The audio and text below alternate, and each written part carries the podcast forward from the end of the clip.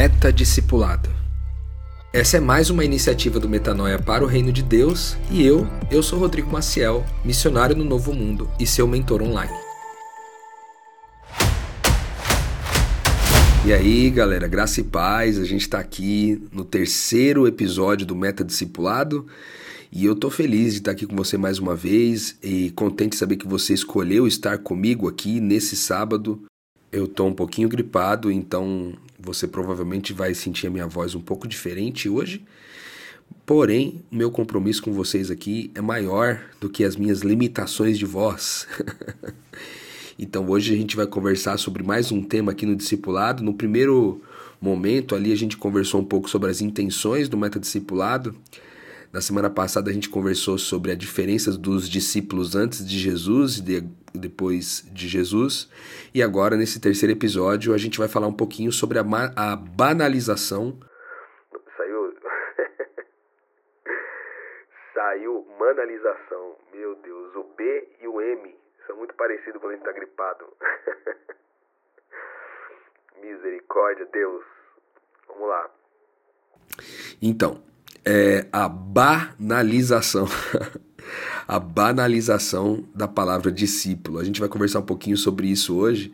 E para a gente conversar um pouco sobre isso, a gente precisa entender um pouco na compreensão popular o que, que significa cada uma das palavras que normalmente são utilizadas no mundo evangélico, no mundo cristão. Né? Palavras que eventualmente têm significados populares diferentes, que originalmente dizem outra coisa, mas que é muito importante nesse nosso começo de bate-papo aqui a gente acertar um pouco a compreensão disso daí, certo? A primeira coisa é que existem muitos nomes atribuídos a pessoas que fazem parte é, dessa religião cristã, né? É, você tem o nome crente, você tem o nome cristão, você tem o nome missionário, você tem o nome discípulo, você tem o nome seguidor, pastor, apóstolo, mestre, profeta, evangelista, enfim, você tem vários nomes, obreiro, é, ancião, sei lá, muitos nomes, né? E cada um deles tem um significado diferente por causa de toda a diversidade que existe no mundo do cristianismo, né? Onde você tem é, milhares de, de denominações, você tem milhares de culturas ou subculturas do cristianismo de uma certa forma. Então, os termos são, uh, os significados são os mais diversos, né? Então, eu vou falar um pouquinho sobre o que, que é a minha compreensão desse, desse, desses nomes, né, do ponto de vista popular, certo? Então, por exemplo, o crente, é, ele é popularmente conhecido como aquele caricato evangélico, né? Raramente você atribui a palavra crente a um católico, que também é cristão. Você chama crente aquele que teoricamente é o cara que é evangélico de alguma natureza. Todo é, evangélico se identificaria um pouco com a palavra crente, né?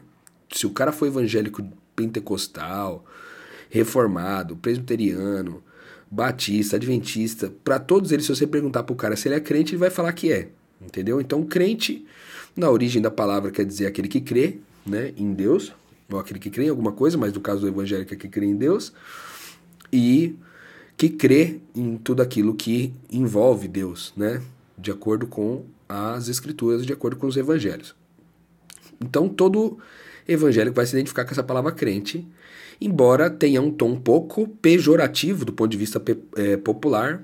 Muitas pessoas às vezes não gostam de serem chamadas de crentes. Né? A pessoa fala, você é crente? Muitas pessoas respondem, ah, eu sou cristão que aí eu acho que é uma palavra um pouco mais comum, e aí inclui os católicos, né? Porque daí no, no mundo dos católicos também é muito comum você chamar o católico de cristão, certo?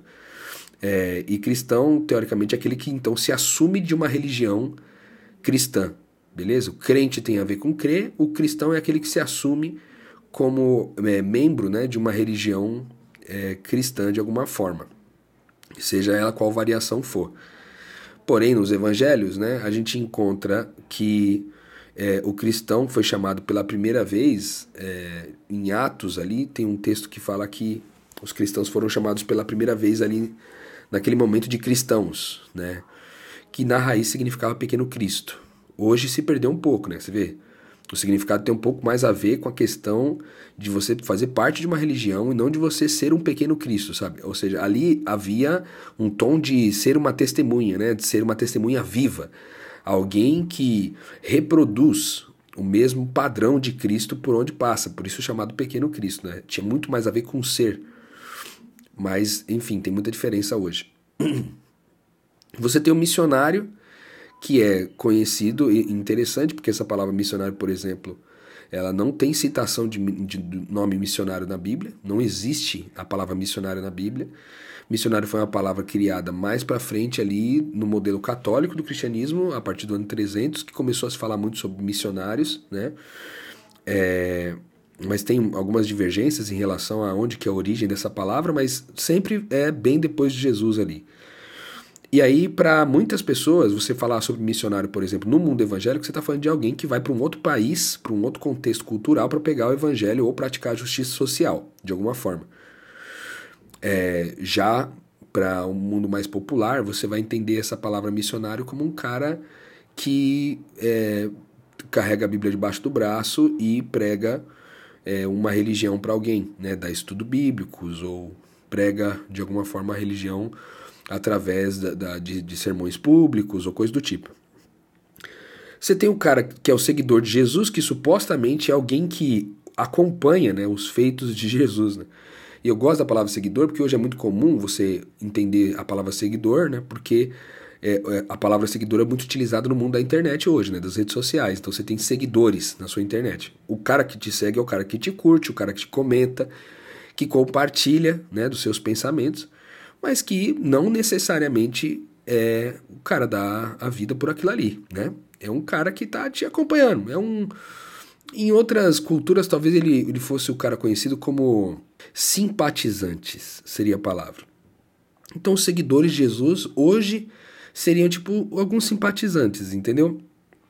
Na origem da palavra, seguidor de Jesus, se a gente fosse olhar aqueles que eram seguidores do Mestre, eles eram bem confundidos ali com, com pessoas que andavam o tempo inteiro com Jesus, que iam onde ele ia mesmo, seguidor no sentido literal da palavra, né? Que eles acompanhavam Jesus por onde Jesus fosse. Né? Aí você tem o pastor, que hoje, por exemplo, ele é considerado popularmente como sendo um líder máximo de uma igreja institucionalizada. Você tem o apóstolo, que normalmente é considerado popularmente como um grande evangelista de televisão. O cara faz evangelismo em massa, né? Você tem o que é evangelismo, né? Evangelismo é tornar as pessoas evangélicas. Isso é basicamente era o que era o evangelismo. Não é necessariamente pregar o evangelho, mas é mais popularmente conhecido por ser um pregador é, público de uma religião, né? Tentando é, incluir essas pessoas na, na sua religião de volta. Você tem um mestre, que normalmente esse mestre é uma pessoa um pouco mais. Hoje em dia tem sido até um pouco mais demonizado, quando o cara usa um pouco essa palavra mestre. Tipo, todo mundo faz uma cara meio estranha nesse mundo religioso, porque mestre, como assim mestre? Tipo, mestre é Jesus, sabe assim? Mas é um item que está escrito na Bíblia, alguns receberam esse dom de mestre. É, porém, hoje é meio demonizado assim no mundo no mundo evangélico. Você tem o profeta, que normalmente é aquele que popularmente é conhecido por aquele que tem revelações sobre o futuro de alguém, sobre a vida de alguém, sabe? Essa pessoa normalmente é conhecida como profeta. E por último, o evangelista, que é aquele que prega para as pessoas serem batizadas, certo? Então, aqui eu citei algumas palavras, né, que são comuns de a gente utilizar no mundo cristão para as pessoas, cada uma para um determinado fim.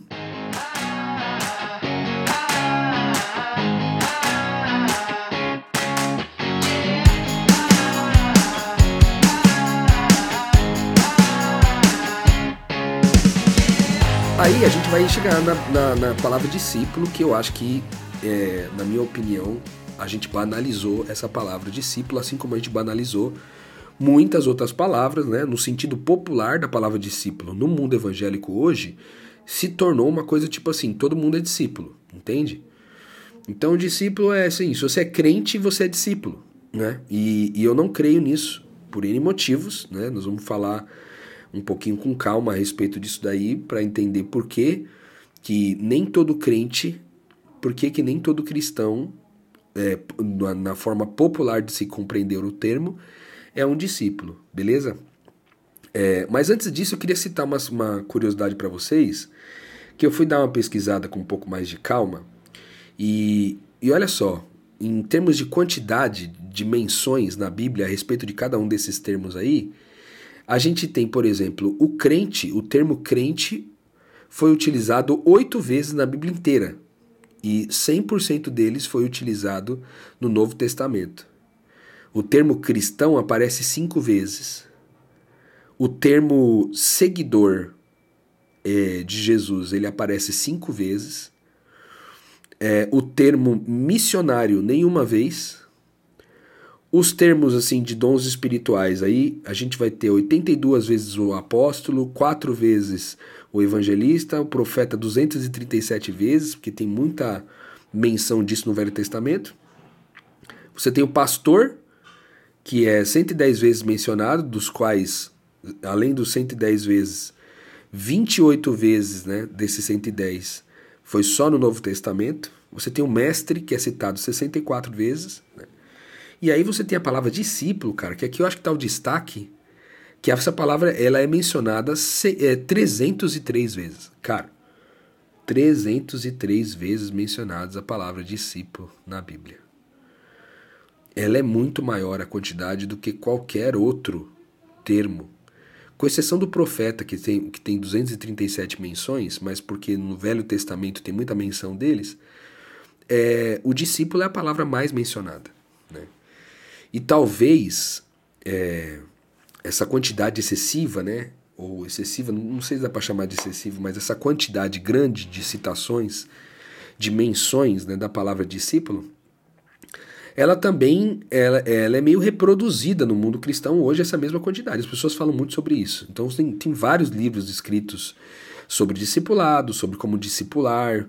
Enfim, tem um boom nessa palavra de uns 10 anos para cá, que leva um pouco a gente a, a pensar sobre é, o termo, né? E basicamente o que se prega por aí, é, massivamente em todas as igrejas, as pentecostais, as mais tradicionais, né, as, as, as mais protestantes, em todas elas você, você fala sobre discipulado pressupondo que todas as pessoas são discípulos. E aí, antes da gente entrar no, na questão da palavra discípulo, eu acho que vale a pena a gente também considerar um ponto que é sobre uma, uma necessidade atual, é, mas que talvez não seja é, privilégio, ou na verdade não seja exclusividade, né? a melhor palavra seria exclusividade, não seria exclusividade da nossa geração, mas isso é uma coisa que vem de muito tempo antes, que é que os nomes eles dão atributos de poder às pessoas, né? Então, tem muito lance do título, né? O cara, assim, por exemplo, você ser chamado de crente, ser chamado de cristão, você não atribui muito uma titularidade, né? Mas, por exemplo, você falou missionário, já tem um tom diferente. Você falou discípulo, tem um tom diferente. Pastor, profeta, mestre. É, a sensação que eu tenho é que tem alguma uma, hier, uma hierarquização, mesmo que talvez não declarada, mas uma necessidade de colocar alguém num posto superior ao de outro. Né? O pastor é superior, o, o apóstolo é superior, o profeta, né? E tudo isso, é, na minha, no meu ponto de vista, é uma bobagem, né? Porque o, a palavra de Deus diz que cada um de nós, né, como um corpo, a gente tem é, funções diferentes, né? Mas a, a unha é tão importante para o corpo quanto o olho é importante, né? É, cada um tem a sua função, né? cada um cumpre o seu papel. Então, teoricamente, a gente não deveria hierarquizar as coisas, né? Uma vez que a gente está submisso ao mestre, que é o cabeça, que é Jesus, todo o resto funciona na mesma lógica. Porém, as pessoas fazem esse movimento de, de hierarquização justamente para poder manifestar suas dinâmicas anti-reino de poder, certo? Tem em busca de poder, de influência. É, isso gera muito, muita culpa, né? Porque tudo isso funciona muito também através do, do, do desempenho, né? Se alguém consegue desempenhar um papel bom ali de revelações a respeito do futuro de alguém, é um profeta, então, nossa, é a pessoa mais respeitada porque ela é, ela é considerada mais espiritual do que outras, entendeu? Então ela vai ser mais buscada, ela vai ser mais procurada, né, para aconselhamentos, ela vai ser procurada, então ela tem mais condições de controlar e ter poder sobre a vida uns dos outros. Isso é muito ruim, né? Do ponto de vista do evangelho, isso é muito ruim. Porém, ao mesmo tempo, quando você banaliza uma palavra e ela perde o seu sentido original, muitas coisas dali para frente eh, se tornam comprometidas, principalmente do ponto de vista é, de compreensão, de atuação né, no Evangelho. Por exemplo, eu vejo que tem uma dinâmica, uma, um motivo né, das igrejas evangélicas em geral é, banalizarem esse nome, que é um motivo comercial. Né? Você vender o nome para as pessoas de que elas são discípulos e essas pessoas vão para o texto bíblico e encontram vários privilégios né, de caminhar com Jesus e ser discípulo deles, você faz a venda de um nome, né, você utiliza desse nome para vender um benefício que, na verdade, é um, é um, um benefício, um privilégio que não está disponível para todo mundo. Você vende a honra de ser chamado discípulo, né? Você e você faz tudo isso encontrando o eco né, na, no coração das pessoas que estão em busca de poder, de destaque, de relevância, é, estão em busca de honra de alguma forma, estão em busca de serem reconhecidas, visualizadas, admiradas. Né? É, só que sempre quando se fala né, do, do é, sobre essa palavra discípulo, é, dessa forma banalizada, não se fala do ônus que tem a vida de um discípulo. Né? Não se fala exatamente do que é e muitas vezes não se fala dos ônus que estão atribuídos nessa função aí.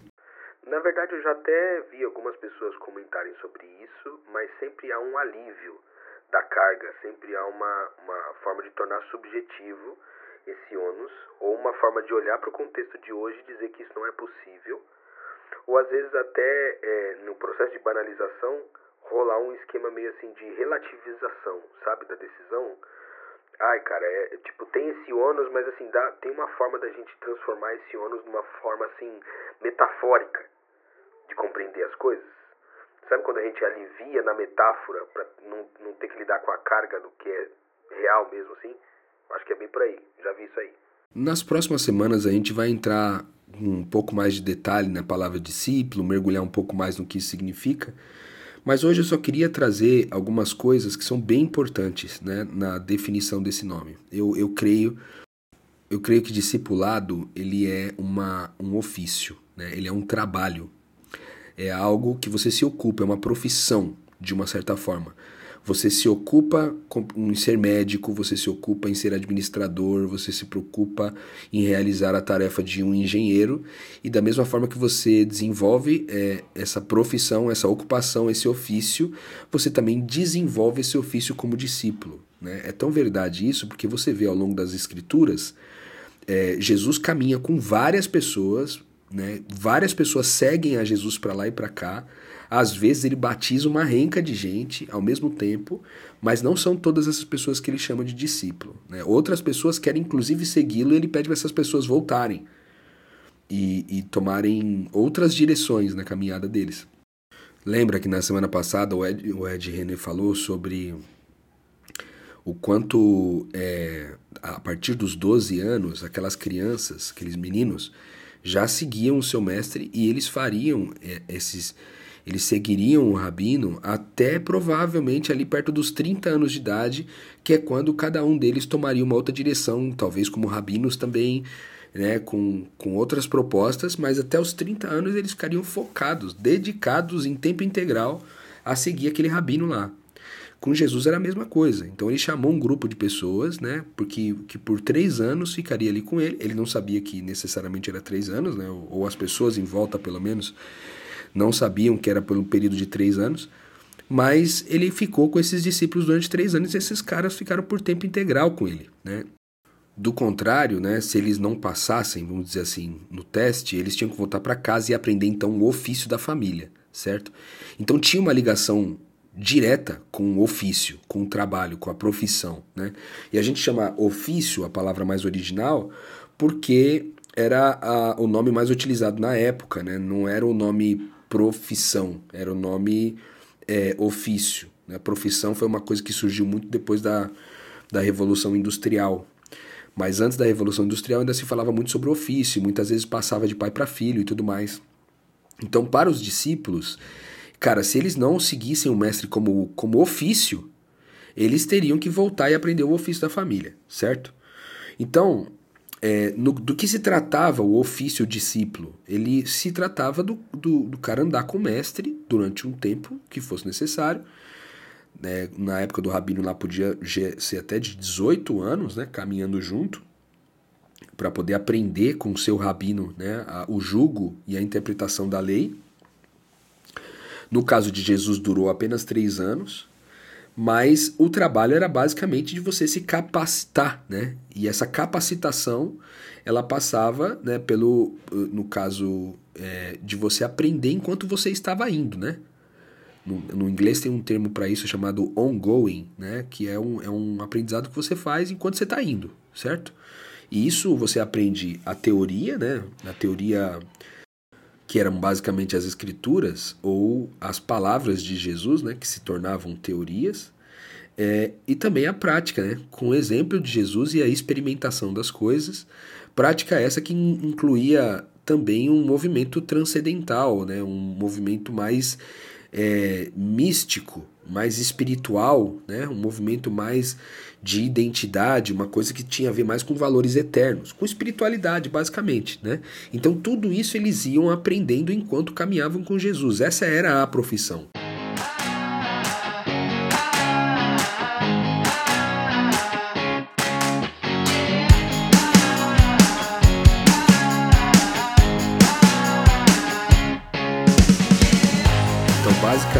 Envolvia uma integralidade, né? uma, uma entrega que fosse integral, no sentido que todo o meu corpo, toda a minha mente, todo o meu espírito, todo o meu tempo, todo o meu recurso, tudo que há em mim, tudo que eu tenho, tudo que eu sou está envolvido nessa profissão. O que muitas vezes diferencia das profissões dos dias de hoje, né? Então, tudo que você tem de, de habilidades, de dons, você vai colocar em cima daquilo ali. E a segunda coisa era a exclusividade, né? Porque esses caras iam acompanhando Jesus por onde ele ia. Naquela época não tinha internet, né? Então, o acompanhar Jesus significava literalmente caminhar com ele mesmo, dormir nos mesmos lugares, comer nas mesmas mesas, né? Então, havia uma exclusividade de tempo ali, né? E é muito interessante porque é, Jesus conta a parábola de, de um cara que troca todas as joias que ele vendia, um vendedor, um comerciante de joias, ele vendia tudo aquilo em troca da joia de maior valor, a pérola de maior valor, é, crendo que aquela pérola era que realmente era a pérola que importava. Ou outro cara que descobriu que nesse terreno tinha um tesouro e vendeu todos os outros terrenos e comprou aquele terreno ali é, para que ele pudesse ficar com aquilo que é mais raro. E ele atribui essas duas características ao reino de Deus, né? Então a escolha de exclusividade é semelhante a desse vendedor de joias ou do comprador do terreno, que ele entende que aquilo é valioso demais e por isso ele escolhe ser exclusivo para aquele trabalho ali. E isso também acontecia é, já é, de imediato, ou seja, quando o cara era chamado para ele ser discípulo, ele já entendia essa proposta de integralidade e de exclusividade dentro do que, é, do que Jesus propunha para eles, né, para segui-los e fazer deles pescadores de homens. Né. É, além disso, você tinha é, uma decisão que precisava ser tomada com imediatismo, assim, não era uma coisa que você podia pensar em casa tranquilo, vou voltar para casa e vou pensar se dá ou se não dá, não. Tipo, cara, não tem tempo. Ah, você tem uma única oportunidade que eu vou te dar aqui agora. E se você quiser, você vem me seguir. Se não, você não quiser, já era. Mas amanhã, de repente, eu posso cruzar a tua cidade de novo, você entrar no, no, no bote, tudo bem, mas eu, eu vou seguir caminho, ou seja, eu não vou parar e te esperar para você pensar se você vai tomar essa decisão ou não. Isso a gente consegue ver naquele momento que, que dois é, aspirantes a discípulos, vamos dizer assim, é, perguntam para Jesus, né, eles falam para Jesus que queria segui-lo, mas que precisava, um precisava primeiro enterrar o pai e o outro precisava se despedir da família. E aí Jesus dá um, um confronto para eles, né, dizendo que aquele que pega no arado não é digno. Aquele, aquele que pega no arado e volta para trás não é digno de continuar sendo discípulo dele, né, continuar sendo alguém que caminha com, com Jesus.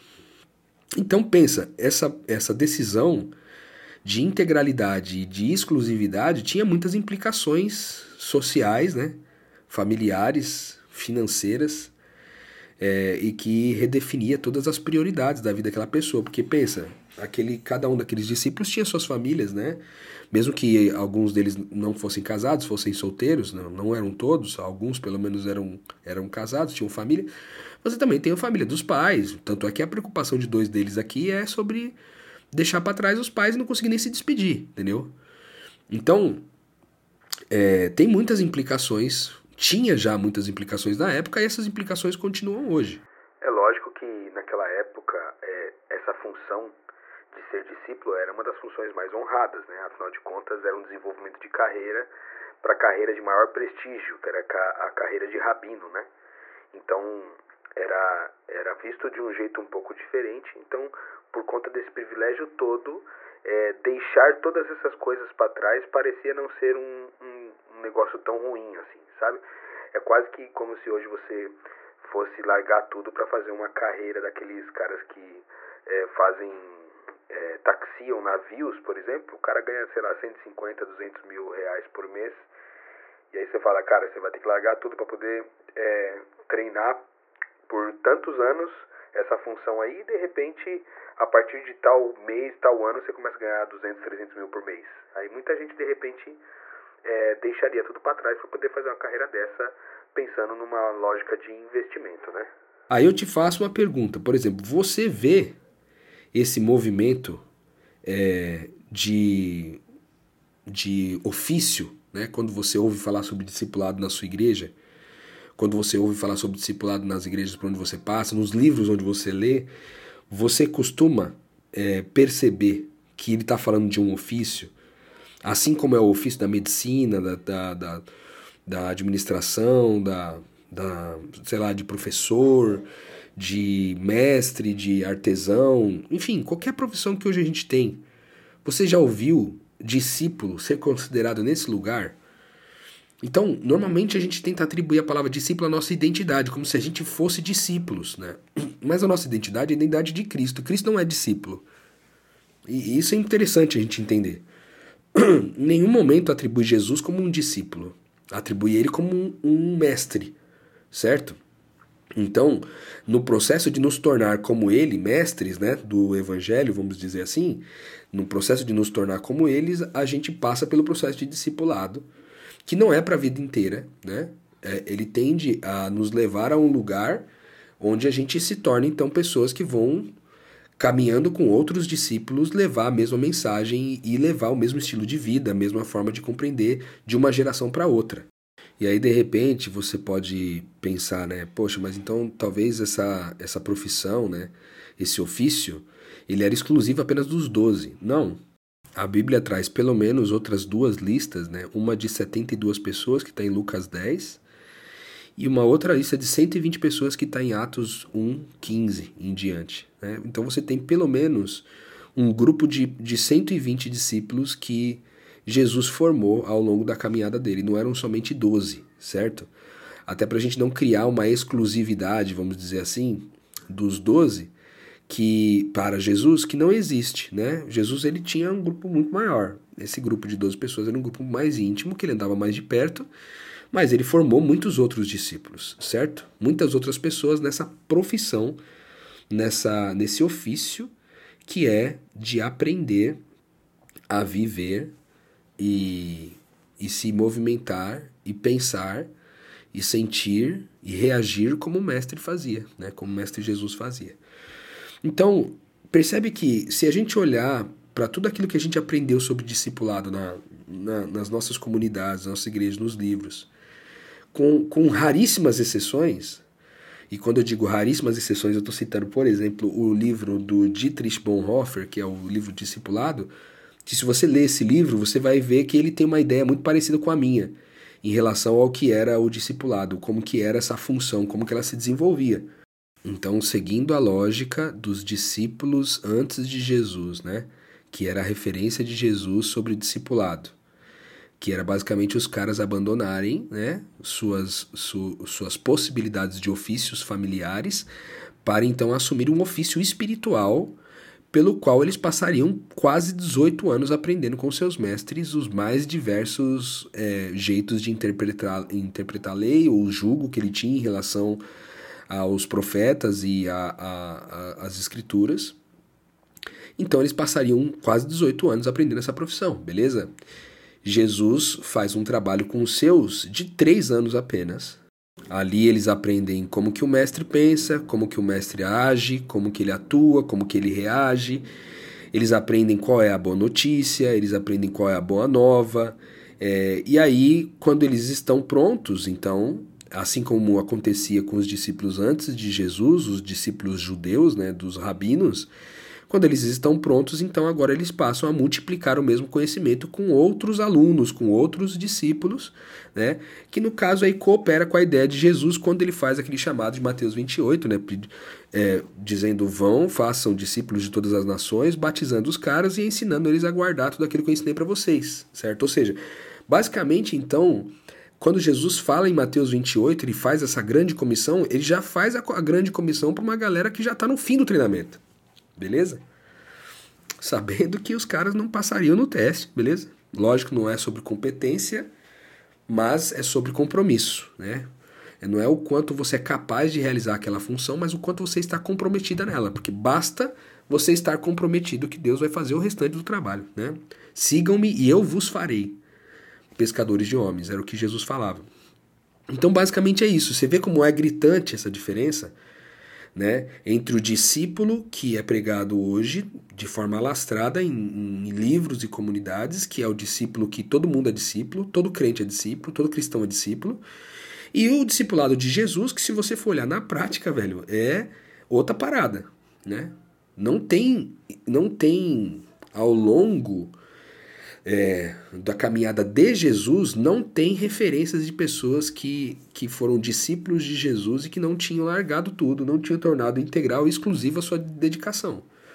Um pouco disso vai acontecer ali em Atos, quando eles estão estruturando a igreja e eles vão conhecendo algumas pessoas que precisam fazer alguns trabalhos. O próprio Paulo às vezes faz um trabalho ali com as tendas para poder sustentar né, a missão e tal, mas isso aí é um papo para um outro dia que a gente vai explicar com um pouco mais de calma. Mas basicamente, quem andou com Jesus se dedicou exclusivamente àquilo ali. Beleza? Fora isso, ainda tem aqueles outros dois textos que são bem fortes, que fala, cara, se você não deixar pai e mãe e não aborrecer pai e mãe, você não é digno de ser meu discípulo. E se você não renunciar a tudo que você possui, você também não é digno de ser meu discípulo. Ou seja, cara, era bizarro, beleza? Então, o que, que eu quero, como que eu quero terminar? Eu quero, eu quero terminar dizendo para você que há uma distância entre a palavra discípulo banalizada é, nas nossas comunidades evangélicas e nos livros é, que a gente lê por aí. É, há uma versão que eu estou propondo aqui, baseada na minha observação a respeito do texto, baseado também no livro do Dietrich Bonhoeffer, Discipulado, que é uma visão diferente, uma visão de um trabalho, de um ofício, numa coisa que você se ocupa com aquilo dia e noite, beleza?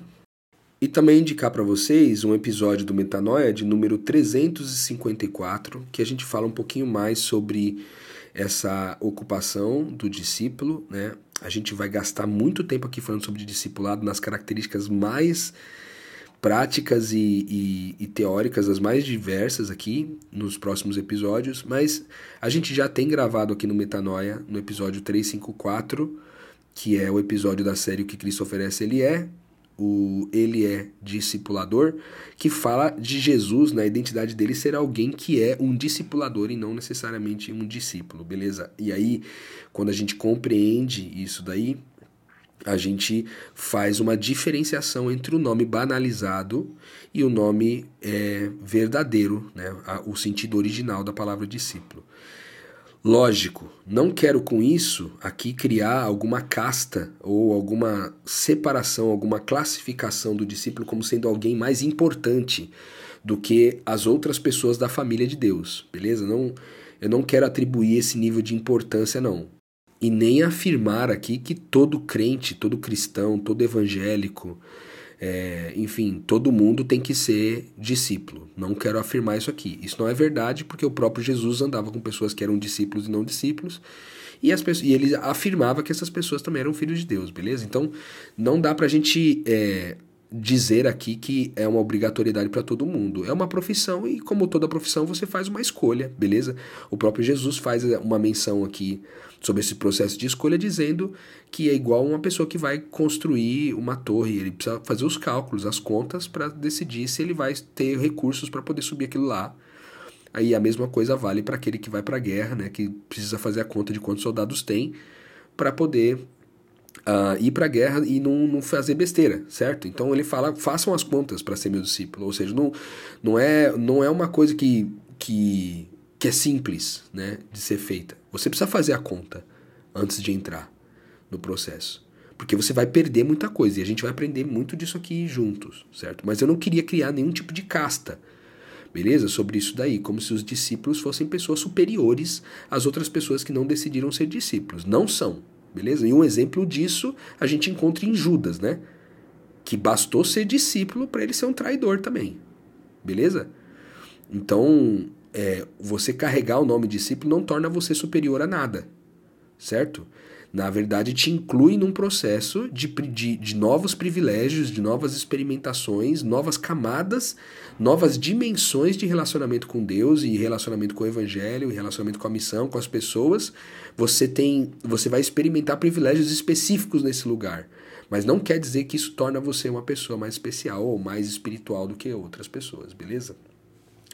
Então era isso que eu queria conversar com vocês para que a gente, é, ao ouvir né, sobre o, o discipulado aí nas nossas comunidades, ou ao ler nos livros, ao ouvir um, assistir um vídeo ou coisa do tipo, a gente sempre tenha no nosso coração essa diferença entre a palavra discípulo banalizada e a palavra discípulo é, de acordo com a visão de Jesus.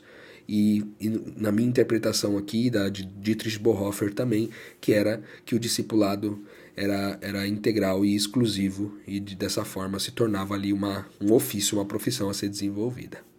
Beleza? Fiquem na paz aí. Semana que vem a gente tá junto de novo, se Deus quiser. Desculpem mais uma vez pela minha qualidade de voz aqui que não tá muito boa devido à minha gripe, mas a gente se encontra na próxima semana. Um abraço.